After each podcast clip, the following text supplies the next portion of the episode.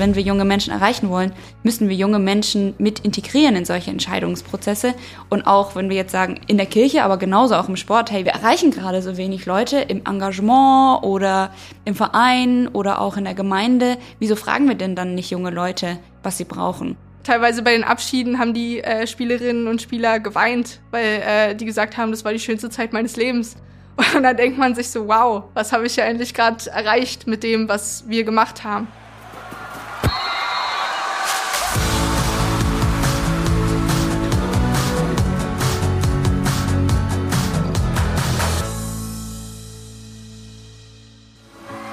Mehr als ein Spiel.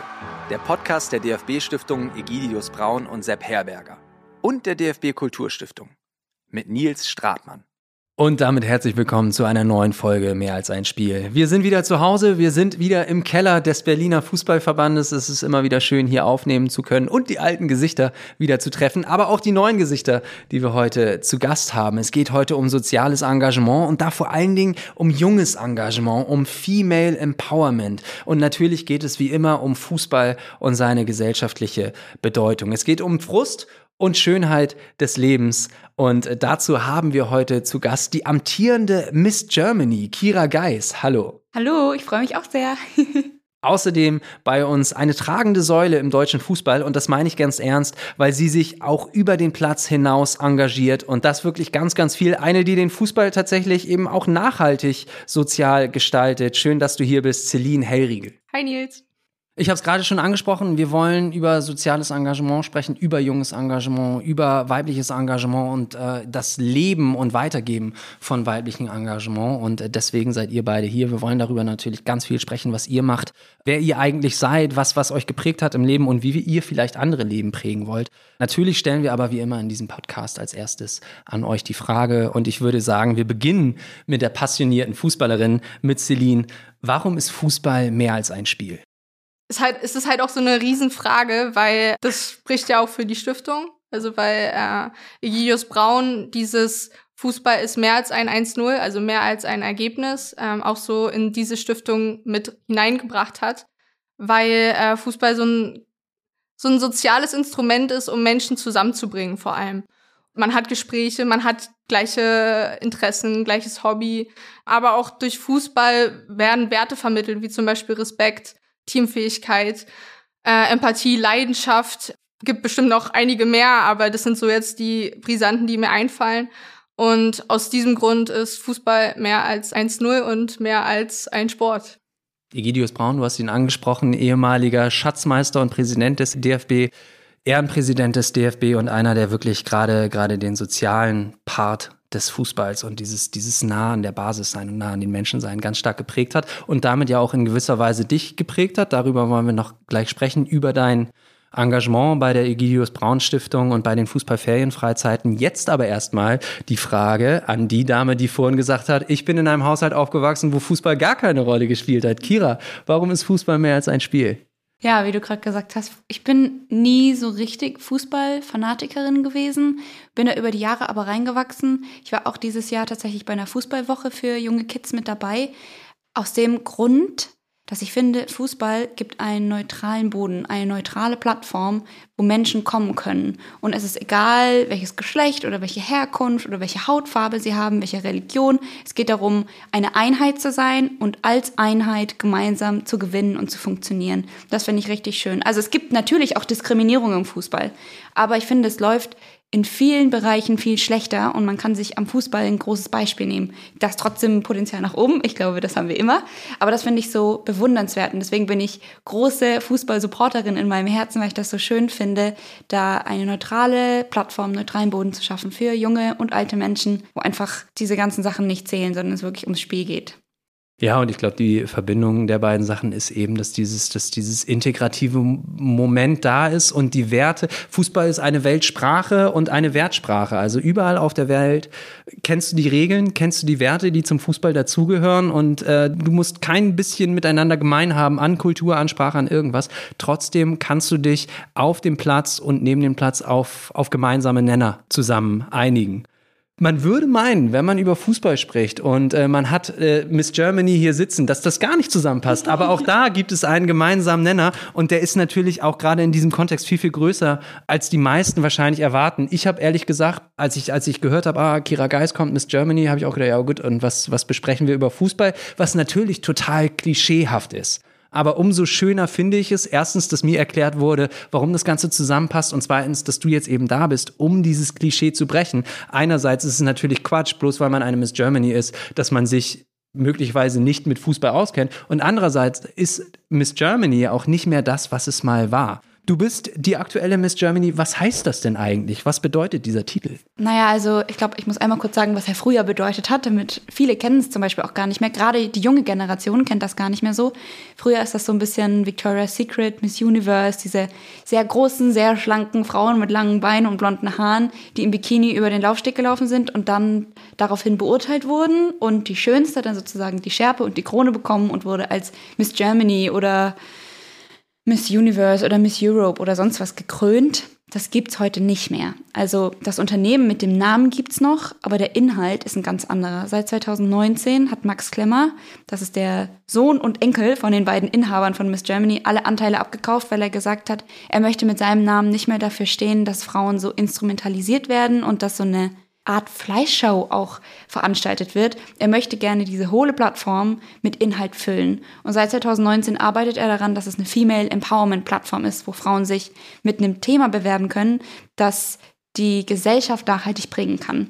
Und genau, das wächst über die Jahre. Es wäre auch falsch zu denken, dass man von 2018 auf 2019 einfach einen komplett anderen Wettbewerb veranstalten kann. Aber jetzt sind wir schon in 2023 und ich kann das bestätigen, man bewirbt sich nicht mit einem Foto oder mit seinen Bodymaßen, sondern mit einer Thematik. Man muss sich da echt richtig Zeit nehmen für die Bewerbung und auch für den ganzen Prozess. Also um Miss Germany zu werden, durchläufst du neun Monate lang sozusagen eine Staffel. Und da ist jede Type von Frau dabei. Also von klein, von curvy, von schwarz, von weiß. Also wirklich die letzte Miss Germany war zum Beispiel auch aus Brasilien und hat auch in Deutschland gewohnt und hatte auch die deutsche Staatsbürgerschaft. Aber genau, es geht darum, dass man ein Thema voranbringt. Und ich habe mich mit dem Thema soziale Nachhaltigkeit, Förderung der jungen Generation und der richtige Umgang mit sozialen Medien beworben. Hängt zusammen, im Fokus stehen für mich junge Menschen. Und damit arbeite ich super viel, gerade einfach ganz viel in der Politik, viel mit Unternehmen zusammen, auch so ein bisschen mit der Church. Ich bin ein kleines Church Girl, genau, und versuche da einfach Räume zu schaffen für junge Menschen, jungen Menschen zu zeigen, dass sie eine Stimme haben und älteren Generationen zu erklären, wie junge Leute integriert werden können, was für Bedürfnisse sie haben und wie wir einfach wieder zur Einheit zusammenwachsen. Genau, das ist so ein bisschen mein Job. wir, wir müssen auf jeden Fall über das Vorher und Nachher gleich nochmal sprechen, yes. was eigentlich deine Arbeit äh, war und ist vielleicht auch nochmal zur Einordnung, wie dieser Prozess eben abläuft. Also, wie du gesagt hast, 2019 hatte Max Klemmer dann alle Rechte und konnte das Ganze umstellen mhm. und dazu gehörte im ersten Schritt überhaupt erstmal zu erlauben, dass auch nicht ledige Frauen teilnehmen ja. können. Und tätowierte Frauen. Tätowierte Frauen. Und Frauen Mütter? über 30. Also, es ist abgefahren, wenn man denkt, dass also es ist einfach crazy, dass, dass Frauen da so irgendwie eingegrenzt werden. Und das war der erste Schritt. Ja. Der musste dann erstmal ja. von allen Seiten verkraftet werden, dass das jetzt so ist. Und jetzt beginnt eben dieser Weg immer weiter und größer zu werden. Und ich äh, denke, dass die Ideen da auch nochmal andere sind. Aber darum soll es jetzt gar nicht so viel gehen, sondern es soll natürlich vor allen Dingen äh, um dich und um deine Arbeit gehen. Du hast es gerade gesagt, du bist so ein, so, so ein kleines Church-Kind. Also du hast dich viel in der Kirche engagiert. Du lebst in Magdeburg mittlerweile, kommst ursprünglich aus Baden-Württemberg, aber hast da deine Wahlheimat gefunden? Woher kam überhaupt diese Idee, dich sozial zu, zu engagieren und das auch offenbar so groß, dass du damit eine Jury beeindrucken konntest? Das ist ein bisschen meiner Lebensgeschichte geschuldet. Ist nicht nur eine schöne Geschichte, also ich bin in einem super Zuhause groß geworden, in einem ganz sozialen Dorf und ich hatte aber einfach eine krass rebellische Phase. So mit 12, 13 bin ich so ein bisschen ausgebrochen, habe gar nichts mehr gemacht, was meine Eltern von mir wollten, musste dann die Schule wechseln, bin in einen neuen Freundeskreis reingekommen und dachte, das ist der Himmel auf Erden. Also ich hatte auch nichts mit Kirche zu tun. Und ich war dann mit dem Schülersprecher zusammen und hatte viele Freunde, die ältere Geschwister hatten und die einfach ganz viel Zugang auch zu Alkohol hatten. Und ich habe das erste Mal getrunken mit 13 und das sehr extrem, ohne zu wissen, was da wirklich mit mir passiert. Und das war ein Lifestyle, den hatte ich über mehrere Jahre, der mich mit der Zeit voll kaputt gemacht hat. Und auch die Freundschaften, die ich am Anfang so gefeiert und fast schon glorifiziert habe, haben sich am Ende einfach auch so entpuppt, dass sie mir überhaupt nicht gut getan haben. Und ich habe ganz, ganz arg mit mir gekämpft und musste irgendwann einen Schlussstrich ziehen, um einfach nochmal neu zu starten, weil ich irgendwann nur noch alleine zu Hause gesessen bin und geweint habe, weil es mir echt schlecht ging. Ich habe dann meine Ausbildung angefangen und bin dann äh, sozusagen aus meiner Beziehung und aus dem Freundeskreis raus und war dann ein halbes Jahr alleine, was für mich super schwierig war, weil ich total die Person bin, die immer gerne viele Menschen um sich hat und einlädt und sozial interagiert. Ich habe mich da echt abgekapselt auch. Ich habe auch ein bisschen die Zeit gebraucht, jetzt reflektierend und rückblickend hat es ganz gut getan, mal alleine zu sein und zu verstehen, was irgendwie auch falsch gelaufen ist. Aber ich hatte dann das große Privileg, von zwei Mädels immer wieder zu einem Jugendkreis eingeladen zu werden und bin 2019 dann das erste Mal mit auf eine christliche Jugendfreizeit in die Schweiz. Und habe ich das erste Mal auch Gemeinschaft neu erlebt. Und ich fand die Glaubenskomponente lange komisch einfach, habe ich nichts mit anfangen können, nie, nie mitgekriegt irgendwie. Und fand aber die Gemeinschaft so cool und auch die Jugendarbeit. Und ich hatte da dann einen Jugendreferenten, der war auch Mentor, der hat ganz viel mit mir aufgearbeitet und diese Jugendarbeit hat mich so fasziniert. Also die hat mein Leben so verändert. Ich habe auch so viel Raum gekriegt. Also dieses Haus, dieses Gemeindehaus, ich habe das komplett alle Wände verspachtelt und gestrichen und ähm, Sachen drauf gemalt das ist Jugendarbeit für mich gewesen, im, im ganz kreativen und im sportlichen Bereich und im musikalischen Bereich mit ganz vielen anderen jungen Menschen. Und ich habe gemerkt, wie wichtig das ist, da so einen Ort zu haben, nochmal außerhalb von Schule und Familie, wo man als junger Mensch sein kann. Und das wollte ich dann zurückgeben, habe dann angefangen, selber Jugendarbeit zu machen, über mehrere Jahre ehrenamtlich und bin dann angefragt worden in Magdeburg, ob ich mir vorstellen könnte, Jugendgemeinde zu gründen. Einmal mit dem Fokus, klar, Gemeinde, irgendwie so ein bisschen Kirche zu bauen und im anderen aber auch neutralen Boden zu schaffen, um junge Menschen im sozialen, musikalischen, kreativen und sportlichen Bereich zu fördern. Genau, und das war sozusagen mein Schritt und Miss Germany ist die ganze Sache dann nochmal eins weitergedacht, weil wir nicht nur coole Jugendarbeit in Magdeburg brauchen, sondern da einfach ein Bedarf in ganz Deutschland ist. Und ich glaube, wir haben gute Strukturen und wir müssen junge Menschen mit Angeboten vernetzen. Und wir dürfen aber auch andere Leute sensibilisieren, dass junge Menschen gefördert werden sollen. Genau, das ist jetzt so ein bisschen mein Job. Also nochmal, so, so Schritt für Schritt ist es ein bisschen größer geworden. Und ich versuche da jetzt mein Bestes, einfach was zu rocken. Ja, was du jetzt gerade mit deiner Arbeit äh, durch den Miss Germany-Titel äh, machst, darüber wollen wir natürlich auch nochmal sprechen. Was ich jetzt vor allen Dingen da raushöre, ist, was Du hattest, du hattest eine Art Sinnsuche und hast aber vor allen Dingen dann eine Gemeinschaft für dich gefunden und eine Gemeinschaft, die dir Verantwortung gegeben hat. Das sind für mich die beiden zwei Hauptfaktoren, die ich da jetzt rausgenommen habe. Gemeinschaft und Verantwortung zu haben als junger Mensch. Was ja natürlich etwas ist, was man, was man im Fußball, und damit kommen wir zu dir, Celine, total findet. Also das hatten wir ja auch gerade, als du gesagt hast, warum, warum ist Fußball mehr als ein Spiel? Eben diese Werte, die da vermittelt werden. Und da steht natürlich ganz oben Verantwortung auf dem Platz übernehmen, Verantwortung für die Gemeinschaft übernehmen, aber auch Teil der Gemeinschaft zu sein. Und ähm, wir haben uns im Vorfeld kurz unterhalten, Celine, und da meinte ich schon ganz mitleidig zu dir, oh Gott, du bist seit Geburt an Hertha-Fan, das muss ein hartes Schicksal sein. Aber ja, du bist seit Geburt an Hertha-Fan, du bist seit Geburt an mit dem Fußball verbunden. Und vielleicht kannst du eben nochmal umschreiben, was dir der Fußball eigentlich in dieser Zeit gegeben hat. Und gerade eben in diesem Kontext vielleicht Hertha BSC, der ein Verein ist, ich glaube, das kann ich ganz neutral sagen, wo das Fansein nicht immer einfach ist, weil nicht nur auf dem Platz manchmal nicht alles läuft, sondern gerade auch neben dem Platz in den letzten Jahren und Jahrzehnten ganz, ganz viel schief lief. Fußball gibt mir tatsächlich wahnsinnig viel. Also alleine, dass die Woche heute und auch schon damals voll ist mit Fußball, ähm, sei es jetzt Training oder auch Champions League gucken am Dienstag und Mittwoch oder am Wochenende dann ins Stadion gehen, wenn Hertha Heimspiel hat oder selber Spiel haben oder sei es halt auch die Fußballferienfreizeiten im Sommer. Also es ist Wahnsinn, äh, der Terminkalender ist voll mit Fußballsachen, aber ich mache das gerne. Das ist was, wofür ich gerne meine Freizeit opfere, beziehungsweise äh, gerne mir auch Zeit nehme und äh, mit dem Kontext härter. Ich würde es auch gar nicht so mit dem bitteren Beigeschmack sagen, so, oh, du bist Hertha-Fan, tut mir voll leid für dich. Ich höre das ganz oft. Ich verstehe das auch, weshalb Menschen Mitleid mit mir haben. Ich finde es auch auf eine Weise ganz nett. Aber ich muss auch sagen, dass gerade das mir auch sehr viel gibt. Ich bin aufgewachsen damit, also ich habe hab mir den Verein selber nicht ausgesucht. Muss man auch dazu sagen, äh, mein Vater hat mich da sehr geprägt. Es gab damals auch, es gab damals äh, vom Olympiastadion, da war ich, keine Ahnung, vier Jahre alt äh, und da war der RBB da und hat mich gefragt, also haben erst meinen Vater interviewt zum Spiel, wahrscheinlich hat Hertha verloren, wie er es fand und wie Abstieg geht und keine Ahnung. Und dann ging die Kamera runter und ich wurde gefragt, seit wann ich Hertha-Fan bin. Und ich habe ganz selbstbewusst gesagt, seit meiner Kindheit und wurde dafür belächelt, so nach dem Motto, ja, du bist doch noch ein Kind. Und ich, und ich habe das halt nicht begriffen, so dass äh, ich ja noch ein Kind bin, aber es war für mich, ich bin schon immer Hertha-Fan.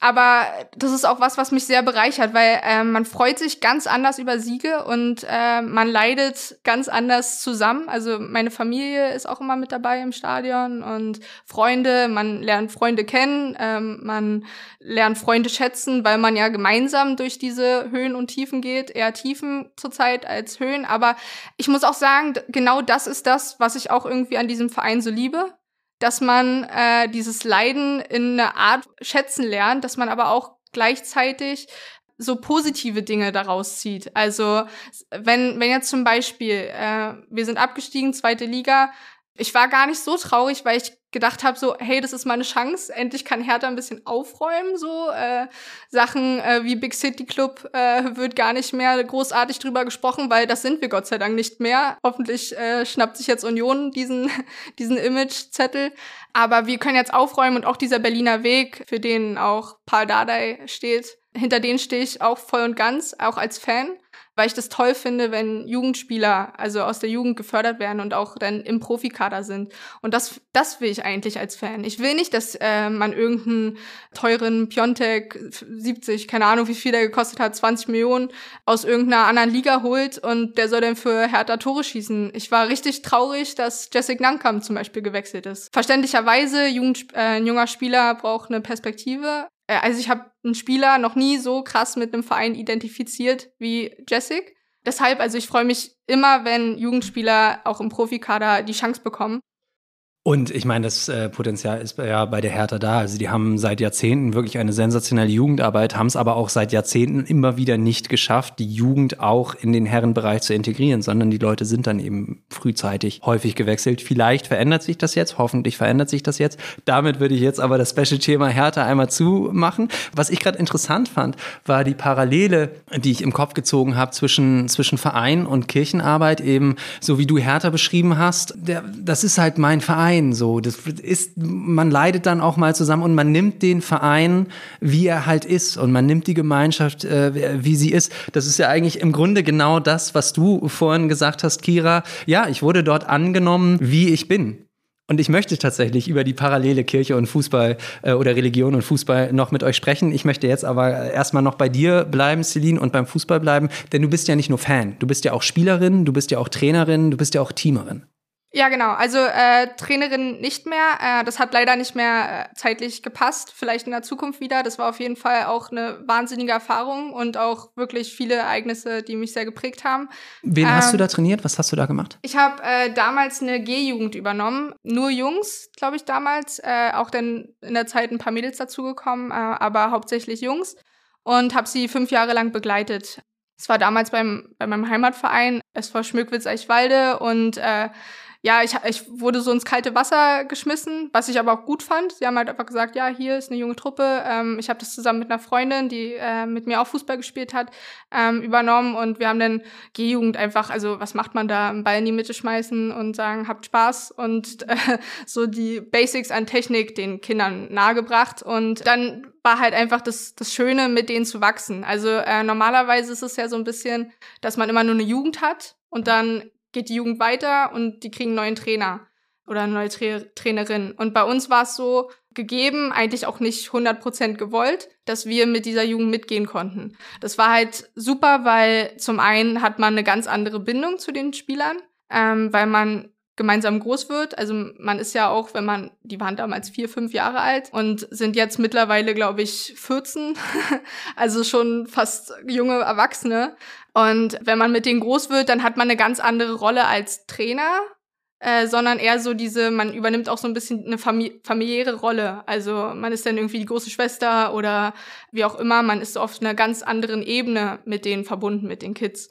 Weshalb ich Trainerin geworden bin, beziehungsweise das auch werden wollte, äh, hat den Grund, dass ich damals in meiner Jugend, äh, gerade auch als Mädchen im Fußball, war ja immer noch ein bisschen Ah, also es, wir hatten es nicht leicht, würde ich so sagen, ähm, weil man halt mit vielen Vorurteilen zu kämpfen hat. Also Mädchen und Fußball gab es halt früher nicht. Und es war, wenn dann, schlecht oder nicht gut genug oder Männer sind besser und Jungs können eh besser Fußball spielen da war halt so der Punkt, ich musste mich halt gerade auch als Hertha-Fan, muss, ich muss die Kurve wieder mitnehmen, weil äh, ich bin in, im Köpenicker Raum groß geworden und hatte immer auch das Problem, dass es keinen anderen Hertha-Fan gab und alle waren Bayern-Fans oder Union-Fans oder irgendwelche anderen Fans, aber nicht Hertha-Fan und wurde halt dann auch immer ein bisschen runtergemacht. So, ah, Hertha hat schon wieder verloren und Hertha ist schon wieder abgestiegen. Und so eine Themen waren die ganze Zeit immer präsent und wurden aber auch teilweise von den Trainern so ein bisschen bekräftigt. Also die haben sich, äh, haben da teilweise auch mal einen Spruch gebracht und ich fand es immer schlimm als, als Kind und wollte selber immer best, die beste Trainerin sein, also die besten Komponenten von den Trainern, die ich hatte,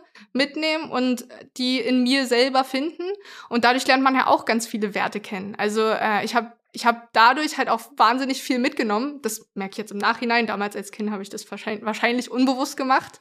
Aber das sind halt so die Punkte, die waren mir dann unglaublich wichtig als Trainerin, dass jeder Spieler, jeder jeder Junge oder jedes Mädchen, die bei mir beim Training sind, die konnten Trikot tragen, mir war das völlig egal. Je bunter, desto besser. Je bunter diese Mannschaft, desto besser. So, und äh, sobald mal ein Spruch kam, so nach dem Motto, oh, du hast ein Schalke-Trikot an oder sowas von einem anderen Spieler, nicht von mir, dann habe ich das aber auch direkt gesagt, hey, lass ihn doch Fan sein, ist doch egal. So, ist doch schön, wenn er für was brennt, für einen Verein. Was für Gründe dahinter stecken, sind doch egal. Ähm, oder ist doch egal. Das war mir besonders wichtig und aber auch diese empath empathische Rolle. Also ich hatte immer männliche Trainer, die jetzt nicht unbedingt empathisch waren, da war mehr der Leistungsgedanke im Vordergrund ich kam dann halt so eher über die Empathie, über den Spaßgedanke an, an die Kids ran. Und es hat mir wahnsinnig viel Spaß gemacht.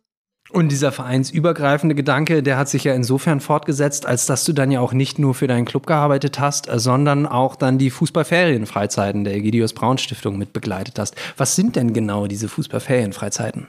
Ich wurde 2018 äh, von meiner besten Freundin gefragt, äh, ob ich Lust habe mitzufahren, weil die noch Betreuer gesucht hatten. Und ich hatte selber gar keine Ahnung, was auf mich zukommt. Ich wusste auch nicht, was eine DFB-Stiftung ist oder macht und wer Igidius Braun ist, wusste ich auch nicht. Ähm, man hat sich dann halt immer mehr mit dem Thema auseinandergesetzt und ich bin dann auch einfach mitgefahren. Ich wusste nicht, was mich erwartet äh, zu dieser Kickoff-Tagung ähm, und war auch ganz aufgeregt, einfach weil ich auch Fußball einfach liebe, beziehungsweise diesen Sport als Art Religion auch wahrnehme. Also ich glaube an den Fußball. So, das ist so ein bisschen ein Mantra, wie auch immer. Und äh, jedenfalls war mir das unglaublich wichtig, dass ich da auch äh, so eine Rolle übernehmen kann. Also ich war super stolz darauf. Bin da mitgefahren mit meiner besten Freundin und dann gab's diese Tagung und dann wurde uns das quasi erklärt, was wir da machen, dass wir da Vereine betreuen. Es äh, sind, glaube ich, 75 Vereine im, im Sommer, immer jeden Sommer, die äh, quasi die Möglichkeit haben, eingeladen werden von der DFB-Stiftung Egidius Braun, einfach eine Woche Freizeit zu genießen und unter Profibedingungen wahnsinnig viel zu erleben. Also wir ermöglichen denen da so gut wie alles, alles was Thema Werte, Thema Zusammenhalt, Thema Fußball anbelangt, wird dort in der Woche thematisiert. Also es geht auch über den Fußball hinaus. Genau, genau. Das vor allem, also die kommen immer an und denken, ah, das Fußballtrainingslager. Nein, überhaupt nicht. Und sind die dann enttäuscht, wenn sie dann hören, oh Am nee, Anfang, jetzt muss ich mir hier so einen Vortrag anhören? Am Anfang ja, tatsächlich. Aber dann, je mehr sie merken von dem Programm, dass es halt auch irgendwie trotzdem was mit dem Fußball zu tun hat, im weitesten Sinne, finden sie es cool. Und ich habe jetzt bisher noch kein negatives Feedback bekommen. Alle waren immer begeistert und das ist auch immer dieses was einen so viel gibt im Nachhinein. Also es ist wahnsinnig viel Aufwand, wahnsinnig viel Arbeit, die man da hat. Aber dieses danach, dass man Leute glücklich gemacht hat. Teilweise bei den Abschieden haben die äh, Spielerinnen und Spieler geweint, weil äh, die gesagt haben, das war die schönste Zeit meines Lebens. Und dann denkt man sich so, wow, was habe ich ja endlich gerade erreicht mit dem, was wir gemacht haben. Beziehungsweise was ist der Fußball in der Lage auch zu erreichen, so auf dieser sozialen Ebene um die Überleitung zu schaffen, mit, diesen, mit dieser Hinsicht, dass wir wahnsinnig tolle Erlebnisse schaffen mit der Fußballferienfreizeit. Es ist jetzt Bewerbungsbeginn äh, für die äh, neue Fußballferienfreizeit im Jahr 2024. in Verbindung mit der Euro 2024, die ja auch in Deutschland ist, hat die Stiftung folgendes Thema, und zwar Völkerverständigung und Integration. Es geht darum, äh, dass Vereine sich bewerben können, die in ihrem Verein diese Themen berücksichtigen. Also die irgendwas, die Integration fördern im Verein, äh, Familien ähm, unterstützen, die aus anderen Ländern kommen, sei es so, äh, im sozialen Bereich, aber auch äh, Integrationsbereich, äh, alle möglichen Themen äh, bearbeiten oder sich dafür stark machen. Ähm, diese Vereine können sich äh, bei der Stiftung melden, bewerben und dann hoffentlich nächstes Jahr dabei sein. Ähm, also ich wünsche es jedem, der, äh, der sich da bewirbt. Wahnsinnige Erfahrungen und ähm, ich habe tatsächlich letztes Wochenende äh, zwei Teams wieder getroffen, die ich jetzt im Sommer hatte. Und da haben auch die Trainer gesagt, also man kann es nur jedem weiterempfehlen, äh, dass man sich da bewirbt, weil das echt eine unvergessliche Zeit ist. Also jede und jeder ist eingeladen. Alle wichtigen Infos findet ihr natürlich auch nochmal unten in den Show Notes. Schaut da mal gerne rein, klickt auf die Links und vor allen Dingen bewerbt euch, um dann äh, dabei zu sein und Celine dann auch im nächsten Sommer zu treffen, im besten Fall. Ich muss jetzt doch die Frage vorziehen, weil du es jetzt auch aufgegriffen hast. Fußball ist meine Religion. Du glaubst okay. an den Fußball. Jetzt sitze ich hier natürlich nicht nur mit Miss Germany, sondern auch mit einer Theologiestudentin. Und auch ich habe ja Theologie studiert. Was sind denn in deinen Augen, Kira, die, die Parallelen zwischen Kirche und Verein, zwischen, zwischen Religion und Fußball? Ich glaube, der größte Punkt ist, dass wir es schaffen, Identifikation zu schaffen mit einer Sache. Also Menschen identifizieren sich mit dem Glauben, mit der Kirche, mit der Gemeinschaft, finden zu Hause, weil es Menschen gibt, die dieselben Werte teilen. Und im Fußball erleben wir eigentlich das Gleiche. Also wie du auch gesagt hast, es eben eine soziale Ebene ist und der Fußball geht über das Spiel hinaus. Also am Ende arbeitet man ja auf das Spiel hin, aber dass es eine viel breitere Struktur ist, finde ich super genial und es ist wieder ein Raum der Identifikation. Ich tue mir aber super schwer zu sagen, dass Fußball Religion ist, weil das für mich einfach zwei konträre Sachen sind. Also die eine Sache ist für mich irgendwie, so blöd ist jetzt zu sagen, aber die eine Sache ist irgendwie so weltlich und so vergänglich und das andere ist ja, wenn man daran glaubt, irgendwie eher so eine, eine Zukunfts- oder Ewigkeitsperspektive. Und deswegen tue ich mir, also wie kann was, was vom Mensch geschaffenes gleich sein, wie was, wenn wir das, also wenn Leute sich damit identifizieren, was göttlich geschaffenes gleich sein. Also das finde ich herausfordernd. Ich kann den Gedanke aber verstehen. Also weil das einfach so viel Raum in einem einnimmt und das so was Schönes ist, also wenn man so seinen Platz gefunden hat. Das ist aber natürlich auch nur meine persönliche Einstellung, das kann ich nicht auf irgendjemand anderes überstülpen, das will ich auch nicht. Ich glaube, Religion und Glaube ist immer auch was, was aus dem Herz rauskommt und das darf man nie jemandem aufzwingen, sondern das muss eine eigene Entscheidung sein. Deswegen sage ich da auch nicht, das ist falsch. nur für mich finde ich das tricky zu sagen, dass, dass Fußball oder Sport für mich eine Religion ist, weil ich ja dann sozusagen, sobald ich glaube an was Übernatürliches glaube. Und das Fußball für mich, also ich liebe Fußball, aber Fußball dann doch eine, eine Stufe weiter unten steht. Wobei manchmal übernatürliche Sachen auch beim Fußball passieren.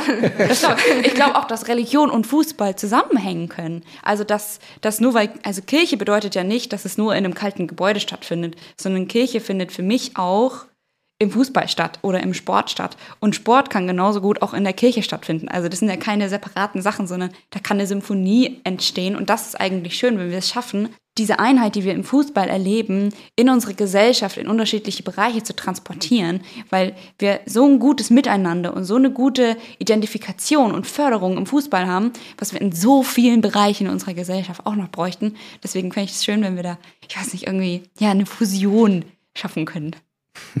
Ich glaube, ein ganz entscheidender Faktor ist tatsächlich, dass Glaube außerhalb von jeglicher Argumentation liegt. Also es gibt keine Gründe für den Glauben. Und da sehe ich dann wieder tatsächlich eine Parallele. Also es gibt rein logische Gründe für einen Glauben an einen Gott oder, oder, oder ein, Heiland gibt es ganz, ganz, ganz wenige. Um es äh, mit den Worten von meinem Kumpel ähm, Thorsten Knipper zu sagen, dem Stadionsprecher von Borussia Mönchengladbach, wir brauchen etwas, woran wir glauben können. Manchmal ist es dann auch egal, ob es Jesus ist oder Ronaldo. Die Figur Ronaldo ist natürlich nochmal äh, speziell da zu genießen in dem Kontext. Aber ähm, ich glaube tatsächlich, da ist ganz, ganz viel dran. Allerdings kann man die Parallelen natürlich auch auf der negativen Seite ziehen. Ähm, beide Verbände, beide Vereine, beide Religionen, Gemeinschaften sind vor allen Dingen dominiert von männlichen Personen und von eher älteren Personen. Allerdings habe ich auch in beiden Gemeinschaften das Gefühl, dass da eine Veränderung stattfindet. Möglicherweise nicht so schnell, wie man sich das wünscht, aber es findet etwas statt. Naja, ich meine, wir zwei sitzen hier. Ich vertrete auch Sport. Ich arbeite auch mit der deutschen Sportjugend zusammen. Ich liebe Sport sehr und bin aber natürlich auch so ein bisschen die, die kirchliche Komponente. Du sitzt hier als super junge, engagierte Frau im Sport. Ich meine, wir versuchen ja. Also ich hm. glaube, es gibt da ganz viel. Und ich arbeite zum Beispiel parallel zu meinem Job als Miss Germany noch bei Gnadau. Das ist ein ganz großer kirchlicher Dachverband in der evangelischen Kirche, wo Gemeinden dazu gehören, aber auch viele Schulen und Institutionen und Suchtzentren und alles Mögliche. Und da bin ich als Jugendreferentin oder Jugendbeauftragte angestellt und reise da durch ganz Deutschland und mache da Sachen. Und ich merke das auch, wenn ich da in einer Konferenz sitze, da sind da primär Männer Ü50 und häufig auch weiße Männer. Und ich habe aber auch dann die Kapazität, vorne zu stehen und das mache ich in der deutschen Sportjugend. Da waren wir letztens bei einem Panel, auch hier in Berlin.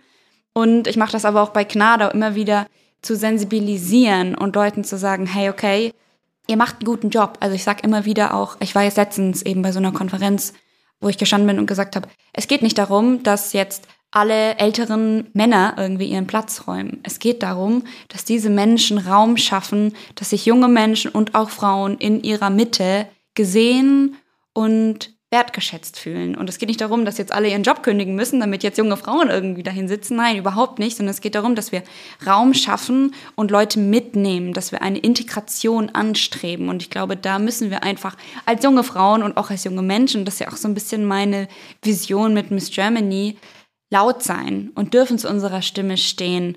Und ich glaube, dass wir so ein, ja, wenn wir jetzt beim Thema Female Empowerment, ich bin also ich sehe mich selber als Feministin, aber ich finde auch den Feminismus muss man vorsichtig mit umgehen, dass es nicht so ein Überglorifizieren ist, so die Frau über allem und jetzt muss die Frau alles machen, sondern ich glaube, Feminismus bedeutet ja eigentlich, dass wir eine Gleichberechtigung anstreben, dass Frauen und Männer sich auf Augenhöhe begegnen. Und da dürfen wir aber laut sein für auf eine gesunde Art und Weise, um da einfach Platz zu schaffen im Sport und genauso in der Kirche und einfach grundsätzlich in der Gesellschaft, wo einfach dieses alte Männerklischee leider noch stattfindet. Und ich liebe es, mit alten Männern zusammenzuarbeiten. Also die sind super cool und die haben super viel Erfahrung auch. Und ich meine, meine Teamkollegen sind auch drei alte Männer. Ich liebe das mit denen und ich profitiere so. Aber ich möchte nicht kleingeredet werden, sondern ich möchte da gerne Teil davon sein. Und das funktioniert zum Beispiel bei Gnado super gut. Das wünsche ich mir aber in vielen anderen Bereichen noch mehr. Naja, und ich glaube, was man, was, was man da vielleicht auch nicht unterschätzen darf, ist es, dass es ja nicht nur darum geht, einen Raum zu öffnen, um gesehen zu werden, sondern dass ja auch selber was mitgebracht wird, dass ja auch die anderen Menschen davon profitieren können. Ich frage das jetzt einfach mal ganz naiv. Was können wir denn von euch lernen? Was bringt ihr denn für Perspektiven mit? Was haben die anderen nicht auf dem Schirm? Das Ding ist, sie hat Sichtbarkeit vorhin erwähnt und das ist ein richtig guter Punkt, weil das ist nämlich das, was leider noch unzureichend ist, gerade auch im Frauenfußball.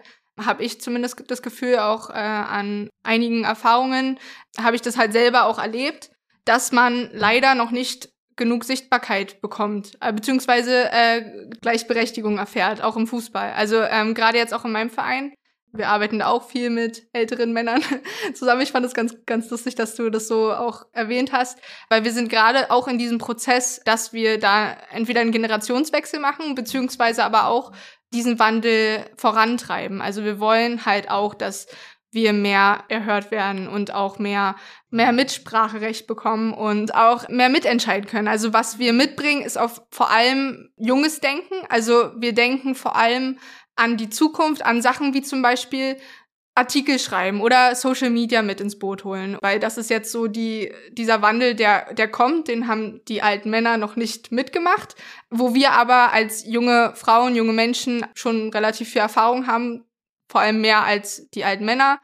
Ich finde das so, die alten Männer. Aber gut. Auch ähm, so ein Klischee und in die Kiste gepackt. Ja, ja tut aber, mir auch ein bisschen leid, aber. Genau, aber das ist so. Also wir haben ja kein Problem mit denen. Das nein, wie, wie die jungen Frauen gibt es halt die alten Männer und das ist voll okay. Ja. Ich glaube, wenn man denen mit Respekt begegnet.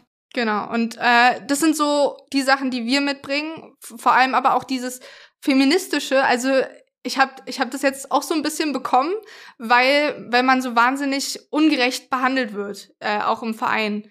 Und äh, man, man wird dann irgendwie so, warum, wir leben doch im 21. Jahrhundert, warum ist es, ist das Fußballspiel der Männer interessanter oder wichtiger? Warum sind die Probleme der Männermannschaften wichtiger als die Probleme der Frauenmannschaften? So, warum wird, wird da differenziert äh, das Problem angegangen?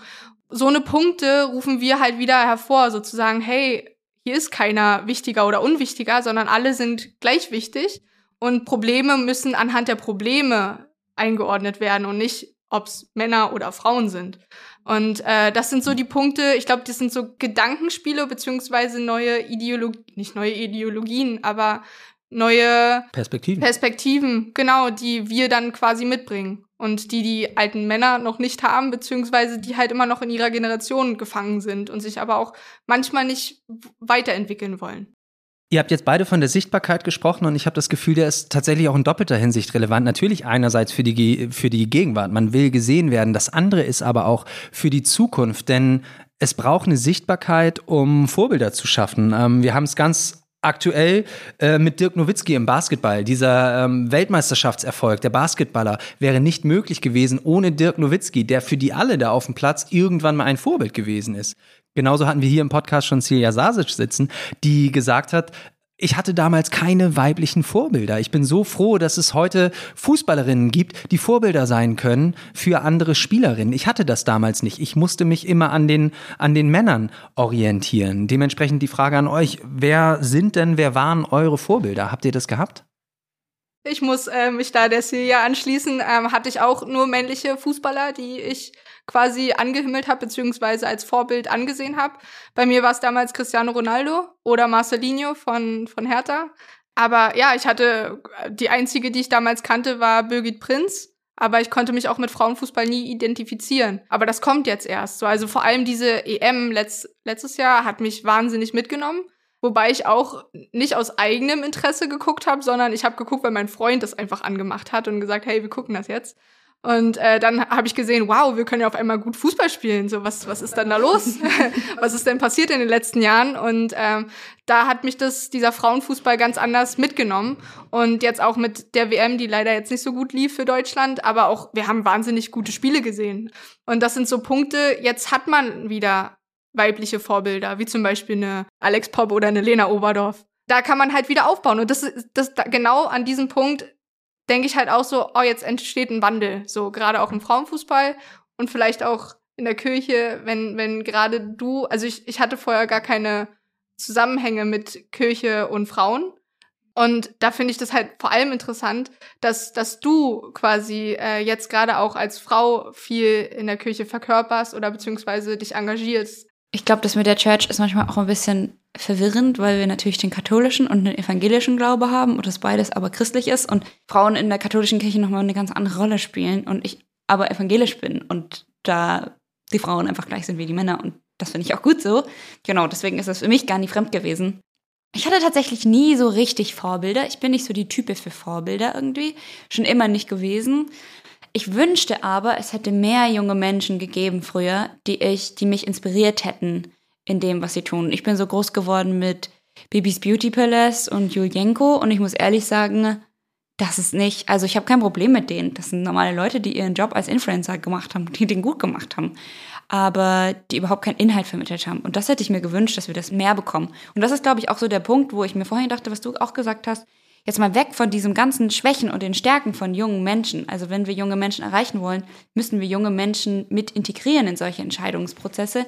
Und auch wenn wir jetzt sagen, in der Kirche, aber genauso auch im Sport, hey, wir, wir erreichen gerade so wenig Leute im Engagement oder im Verein oder auch in der Gemeinde. Wieso fragen wir denn dann nicht junge Leute, was sie brauchen. Und ich hätte mir früher in meiner Jugend eine Stimme gewünscht, also für junge Menschen. Nicht, dass eine Person alle, alle anderen widerspiegeln kann oder die vereinen kann, aber also jemand, der sich für junge Leute einsetzt und zeigt, dass man auch jung was bewegen kann. Und ich habe das Gefühl, das passiert gerade ganz viel. Also das kommt viel mehr. Und auch weil Social Media gerade so ein bisschen im Wandel ist. Also ich glaube, das ist immer noch super tricky und wir müssen vorsichtig sein, wie viel wir konsumieren, wer das Recht hat, in unser Leben zu sprechen. Da mache ich ganz viel Sessions in Schulen drüber, darüber zu reden. Aber diese Achtsamkeit und Mental Health und diese ganzen Themen, die verändern sich gerade. Und ich habe das Gefühl, dass viel mehr junge Menschen auch für Themen in den sozialen Medien einstehen, sozusagen. Und das finde ich stark, weil da sehe ich gerade diesen Wandel und ich hoffe, dass einfach junge Leute, die heute groß werden, also junge Erwachsene irgendwie, dass die wirklich Vorbilder haben, auch in der digitalen Welt, die in ihr Leben reinsprechen und nicht nur die neuesten Trend oder irgendwelche Challenges oder solche Sachen vertreten, sondern die wirklich engagiert sind in solchen Bereichen und da Vorbild werden. Das finde ich cool. Seid ihr Vorbilder? Ich hoffe. Also ich, ich leite eine Jugendgruppe, ich habe ja auch eine Jugendgemeinde mitgegründet, ich arbeite super viel mit Teens. ich hoffe doch, dass ich irgendwo ein Vorbild bin. Also ich sage immer wieder auch, ich bin nicht besser, aber ich habe auch schon viele Erfahrungen gemacht und ich finde das cool, die mit euch zu teilen. Ihr müsst am Ende selber entscheiden, was ihr damit macht. Das ist wie mit dem Glaube. Ich kann niemanden zwingen, irgendwas zu tun, aber ich kann meine Erfahrungen teilen und mein, meine Gedanken dazu teilen. Und ich hoffe, dass es ein paar Inspirationen gibt aus negative Erfahrungen, die ich vielleicht gemacht habe, um dass man sie nicht selber machen muss sozusagen. Und auch Sachen, die ich einfach gelernt habe im Studium oder jetzt durch meine Arbeit, dass Teens sich das zu Herzen nehmen und ich auch das Recht habe, so ein bisschen in denen ihr Leben reinzusprechen, weil ich selber jung bin und verstehen kann, wie kacke das sein kann und wie schwer das ist, wenn man irgendwie mit so vielen Krisen konfrontiert ist und wie normal das ist, mit einem Handy groß zu werden und dann bekommt man die ganze Zeit gesagt, ihr seid die faule Generation und ihr könnt nur am Handy hängen und ihr habt keine Lust zu arbeiten. Das macht auch was mit, mit einer mentalen Einstellung und mit einem Selbstwert. Und da dem jungen Menschen irgendwie was Positives zuzusprechen, das hoffe ich, das zu schaffen und da einfach auch einen guten Einfluss mitzugeben. Ich habe mir darüber noch gar keinen, also gar keinen Kopf gemacht, ob ich ein Vorbild für jemanden bin. Ich versuche einfach selber ähm, die beste Version zu sein von dem, wie ich es mir gerne gewünscht hätte damals als Kind. So, also äh, als Trainerin, aber auch als Freizeitleiterin jetzt in, in den Fußballferienfreizeiten oder als äh, Fan oder auch als äh, Spielerin, also äh, Mitspielerin. Ich möchte nämlich eine sein, äh, zu der man kommen kann, äh, wenn man Probleme hat mit der man lachen kann, mit der man Spaß haben kann, mit der man aber auch ernsthafte Gespräche führen kann.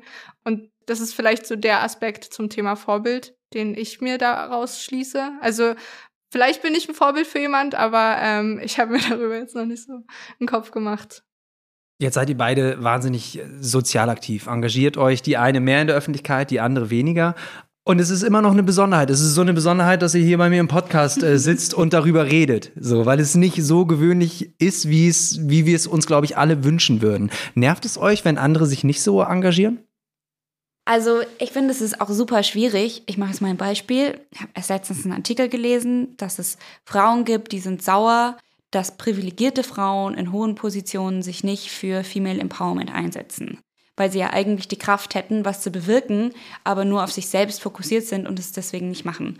Und ich glaube, so ist es, könnte man das ähnlich sehen. Also jedem zu sagen, du musst jetzt laut sein, du musst dich sozial engagieren, das wäre überhaupt nicht gerecht, weil nicht jeder hat die gleichen Kapazitäten. Und vor allem glaube ich oder bin ich davon überzeugt, dass wir auch ganz dringend gabenorientiert arbeiten müssen. Also wenn wir jeden versuchen, in ein Dreieck zu pressen, obwohl er irgendwie die Form von einem Kreis hat, jetzt um mal in der Metapher zu reden, dann, dann kommen wir nicht weit. Das tut den Menschen nicht gut. Deswegen finde ich es viel besser zu gucken, okay, welche Menschen sind denn in Positionen, wo sie vielleicht was tun könnten oder welche Leute bringen eine Begabung mit, dass ich sie anleiten kann. Und das sehe ich dann viel mehr als also gleich wie, welche Frauen stehen schon in Positionen, wo sie vielleicht was rocken könnten und welche jungen Menschen müssen vielleicht einfach nur noch so ein bisschen Schubs bekommen oder brauchen ein bisschen Anleitung oder Erfahrungswissen, vielleicht auch von älteren Leuten oder von jungen Menschen, die schon aktiv sozial sind. Genau, deswegen glaube ich, ist da auf jeden Fall noch Luft nach oben. Aber ich würde auch nicht sagen, dass jetzt jeder sich engagieren müsste, weil Engagement sieht ja auch super unterschiedlich aus. Und manche machen es eben so wie ich, irgendwie mehr in der Öffentlichkeit. Aber ich rede auch gerne und ich habe zum Beispiel wenig Lampenfieber und ich kann gut auf der Bühne stehen. Und ich weiß, dass es andere Menschen gibt, die arbeiten ganz close mit fünf, sechs, sieben, zehn Teens zusammen, machen eine super gute Beziehungsarbeit und bereiten die vor für ein gesundes Leben. Und ich glaube, das ist gleichwertig. Also Deswegen will ich dann nicht sagen, dass es eine, eine Lösung gibt. Du hast über die äh, mächtigen Frauen in Führungspositionen äh, gesprochen. Wir haben gerade äh, über Sichtbarkeit gesprochen und dass wir jetzt Fußballerinnen haben, die diese Sichtbarkeit bekommen. Dementsprechend, Celine, bei dir die Fußballsicht. Ähm, welchen Anspruch hast du an unsere Fußballerinnen und Fußballer, also bezüglich Männer tatsächlich würde ich mir wünschen, dass vielleicht auch sogar Männer Werbung machen für den Frauenfußball, dass man sich so die Hand reicht. Also beziehungsweise auch umgekehrt. Also warum muss man differenzieren in Männer- und Frauenfußball? Warum kann man nicht sich gegenseitig pushen und Werbung machen? Und beim Frauenfußball, da ist es, glaube ich, jetzt in erster Linie wichtig, dass wir guten Fußball spielen, dass wir aber auch so eine Werte vermitteln, die ähm, die, die Menschen abholen, ähm, so dass man kämpferisch dabei ist, dass man sich aufopferungsvoll ähm, mit der Mannschaft identifizieren kann auch äh, und halt auch irgendwie so diesen, dass man merkt, dass die Spaß haben einfach daran. Also ich, ich finde, es macht viel mehr Spaß auch zuzugucken, wenn man merkt, das Team versteht sich super und äh, die brennen für für was auch immer sie gerade spielen und äh, möchten zusammen äh, als Team vor allem erfolgreich sein. Für mich sollen sie einfach nur Fußball spielen, wenn sie dabei noch irgendwie politische oder soziale äh, Messages rüberbringen können, sei es zum Beispiel so eine Regenbogenbinde oder irgendwelche Plakate oder ähm, Szenerien wie sich den Mund zu halten bei der WM in Katar dann sind so eine Punkte auch Sachen, die die Menschen abholt. Also voll. Gerade bei der WM in Katar hat man sich halt auch deutlich mehr sowas gewünscht, dass mehr so eine Message raushaut von der Nationalmannschaft, weil man sich dann auch mehr mit der Mannschaft identifiziert hätte. Das sind, wären für mich Vorbilder, wenn man da hätte mehr machen können. Ähm, natürlich sollen sie einfach nur Fußball spielen und man soll als Fan begeistert werden, aber wenn man zusätzlich noch so eine Aspekte mit reinnimmt, dann wäre das natürlich noch besser.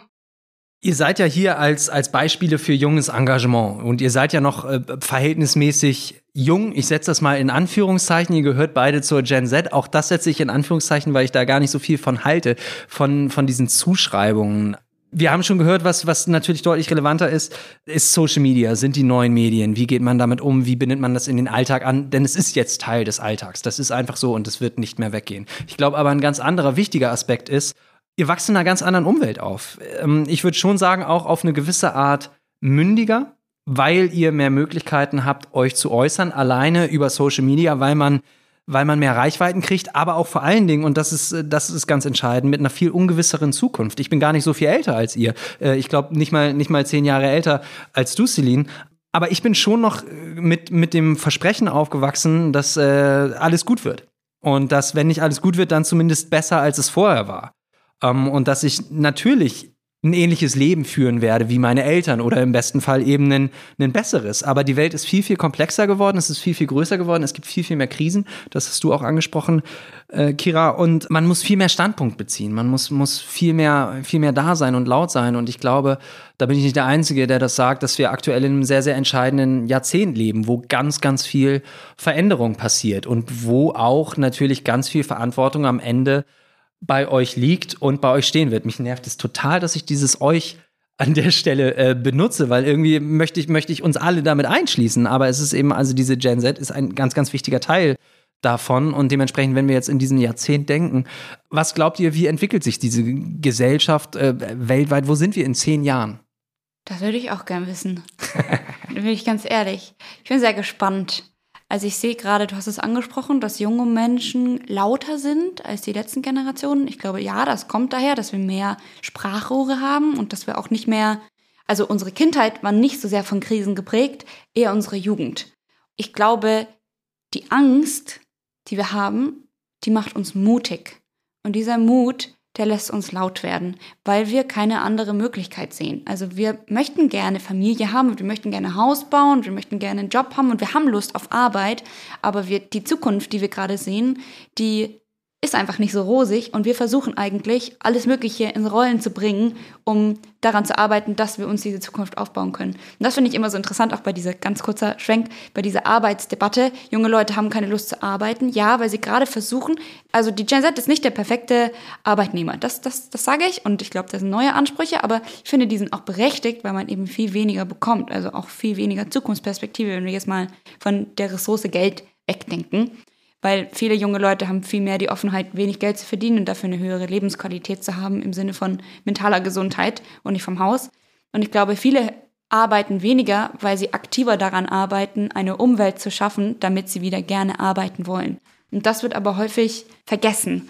Und ich glaube, deswegen ja, ist es wichtig, dass wir da laut sind, aber dieses Lautsein ist eben auch geprägt von, von einer Angst. Und ich bin gespannt, wie sich da die Zukunft entwickelt. Also ich wünsche mir, dass wir das schaffen. Ich meine, du studierst ja auch in dem Bereich, dass wir auch einfach Klimaschutz priorisieren können, dass wir da irgendwie nachhaltige Ressourcen herstellen können, dass wir zwischenmenschlich wachsen. Und ich sehe das auch schon. Also bei der Klimakrise immer wieder habe ich Hoffnung, immer wieder denke ich mir auch so schwierig, aber gesellschaftlich und zwischenmenschlich, also gerade auch was Thema Rassismus und Diskriminierung betrifft, habe ich das Gefühl, machen wir gerade ganz große Schritte. Und ich wünsche mir, dass wir in zehn Jahren am Punkt sind, wo das nicht mehr, also überhaupt nicht mehr zur Debatte steht, darüber zu sprechen oder nicht mehr relevant ist.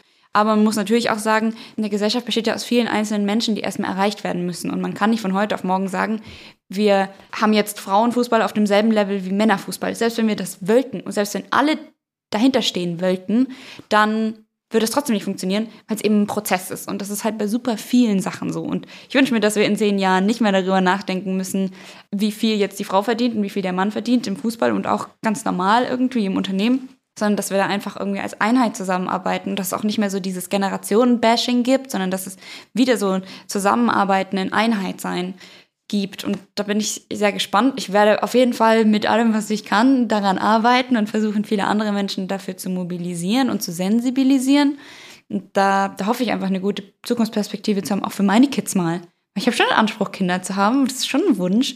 Und, und ich möchte aber gerne, dass die nicht mit solchen Ängsten groß werden müssen, dass sie Mut haben, aber dass dieser Mut nicht aus einer Angst entsteht, sondern aus einem gesetteten Umfeld. Ich glaube auch, dass gerade diese Punkte, dass wir halt gerade in der Situation sind, dass wir daran arbeiten, dass wir in zehn Jahren besser dastehen als jetzt. Das ist auch was, was uns verbindet, beziehungsweise uns auch gemeinsam stärkt, so, also in der Generation, ähm, dass wir halt auch gerade gemeinsame Themen gemeinsam angehen und wirklich auch mit der Zukunftsperspektive, mit dem Ziel, wir wollen etwas zu, was, zu etwas Besseren ähm, bewegen, hat man dann eine ganz andere Verbindung zu den Menschen, beziehungsweise man, man wächst ja an den Aufgaben selber auch. Also äh, man, man nimmt ja dadurch auch viel Erfahrung mit sich. Und äh, das sind halt einfach so eine Punkte, die uns vereint und, und, und uns verbindet in der Hinsicht. Dann, dann frage ich mal direkt weiter, schön äh, die klassische Abi-Buchfrage. Wo seid ihr dann in zehn Jahren? Äh, mit Hertha Meister. yeah. Die beste aller Zukunften. Eine sehr gute Frage. Ich weiß es nicht. Also ich habe schon eine Ausbildung gemacht. Ich habe angefangen, Theologie zu studieren. Gerade arbeite ich nochmal in einem ganz anderen Bereich, in dem ich mir auch vorstellen könnte, weiterhin zu arbeiten. Vielmehr in der Unternehmensberatung und auch in der politischen Hinsicht viel aktiver.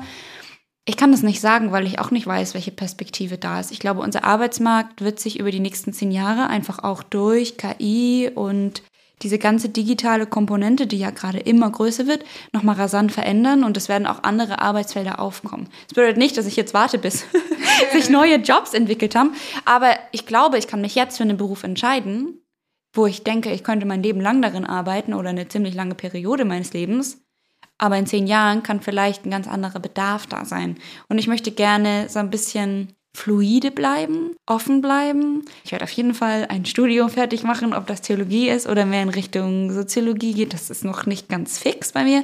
Muss ich einfach auch ein bisschen prüfen, was ist gerade dran. Aber da bin ich selber sehr gespannt.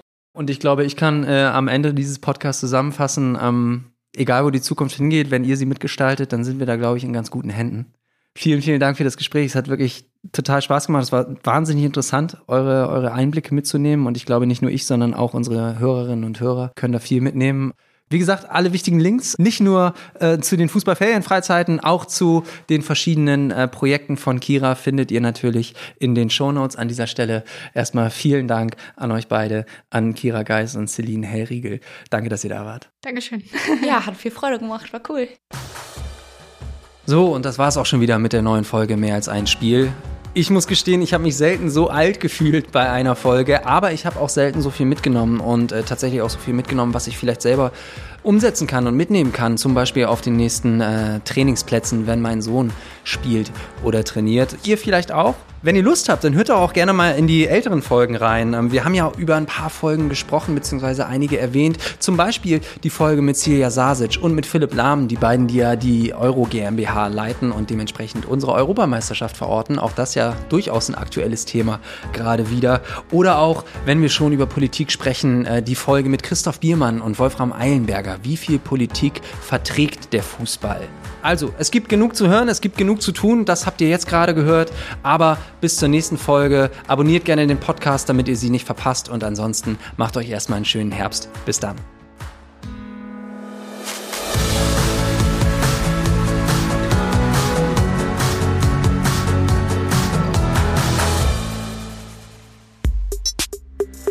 Mehr als ein Spiel, der Podcast der DFB-Stiftungen ist eine Produktion von Maniac Studios.